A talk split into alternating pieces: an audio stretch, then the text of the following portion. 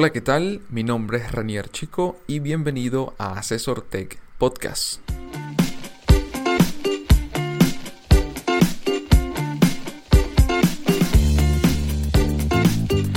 Opiniones, entrevistas y recomendaciones acerca de negocios digitales, productividad, trabajo freelance y remoto, internet y tecnología en general.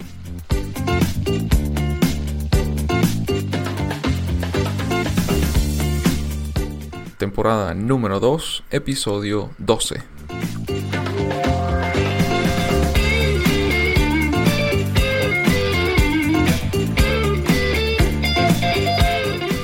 ¿Cómo impulsar la cultura colaborativa en tu empresa? Muchos afirman que dos cabezas piensan mejor que una, premisa que reafirma el concepto de cultura colaborativa, aquel cuyo objetivo radica en la combinación de sinergias laborales que impulsan el talento de una empresa para solucionar, desarrollar e implementar acciones concretas. Para entender de qué se trata es necesario hacer la diferencia entre el trabajo en equipo y el trabajo colaborativo. En el caso del trabajo en equipo, los lineamientos ya están definidos para que los integrantes del equipo alcancen los objetivos previstos. El trabajo colaborativo es más libre al permitir la creatividad así como el aporte de ideas sin reglas rígidas, de tal manera que las metas que se desean alcanzar pueden ser más de las previstas.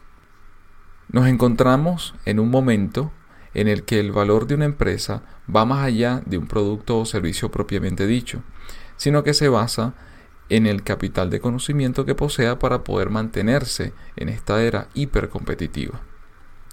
Un ejemplo claro de lo que significa una cultura empresarial basada en el trabajo colaborativo, digital, innovador, disruptivo y que desafía el status quo son la gran cantidad de empresas de tecnología como Google, Apple, Amazon, Dropbox, Facebook e incluso Tesla, entre otras, que año tras año se sitúan entre las empresas más innovadoras y de mayor valor a nivel global, así como también las startups con gran potencial de crecimiento.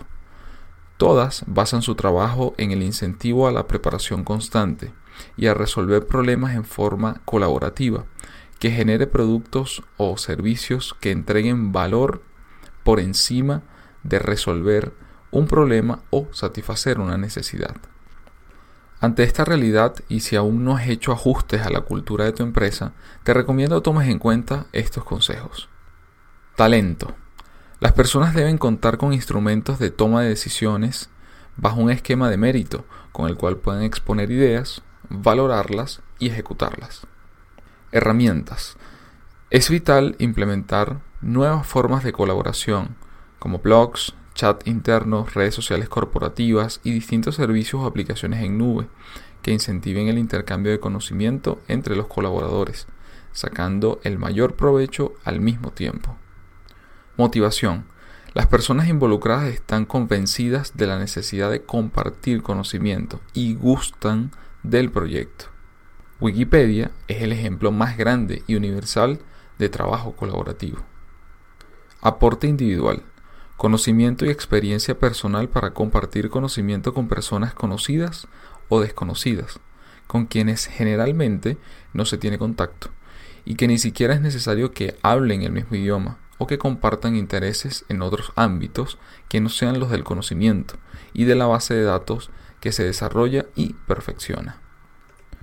Voluntad. El esfuerzo es sostenido por una combinación de voluntariado y la buena voluntad la tecnología y algunas normas. En su mayoría, las licencias como es el caso de la licencia pública general de la GNU, que gobierna la mayoría del software libre desarrollado y una buena parte de la participación de autoservicio. Preocupación. Compartir la mejor información para mejorar el conocimiento universal. Comunicación. Mantén actualizado a tus empleados de toda la comunicación que se genere internamente.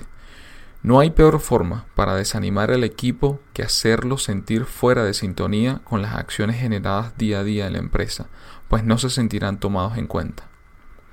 El objetivo de un trabajo colaborativo es producir un conocimiento tangible, de utilidad general, además de generar una motivación extra en todos los participantes de este trabajo. Parte de la misión de una empresa es crear un sentimiento de compromiso con la organización, ya que el talento verá que sus ideas son tomadas en cuenta activamente en los objetivos del negocio y como consecuencia asumirán una mayor responsabilidad en los proyectos. Las instituciones educativas no escapan a esta realidad, ya que si enseñamos a los estudiantes a mejorar sus habilidades y capacidades colaborativas y de equipo, la mayoría de ellos desarrollarán las más óptimas capacidades de comunicación, participación y colaboración en sus futuros proyectos profesionales y podrán ser mejores líderes, pensadores o creadores, de modo que su nivel de compromiso con las dinámicas de equipo facilitarán el trabajo y la consecución de las tareas y metas necesarias para alcanzar los objetivos establecidos, ya sea en lo profesional como en lo personal. Espero puedan ser de utilidad estas recomendaciones y si te gustó no olvides comentar y compartirlo con tus compañeros, amigos y familiares.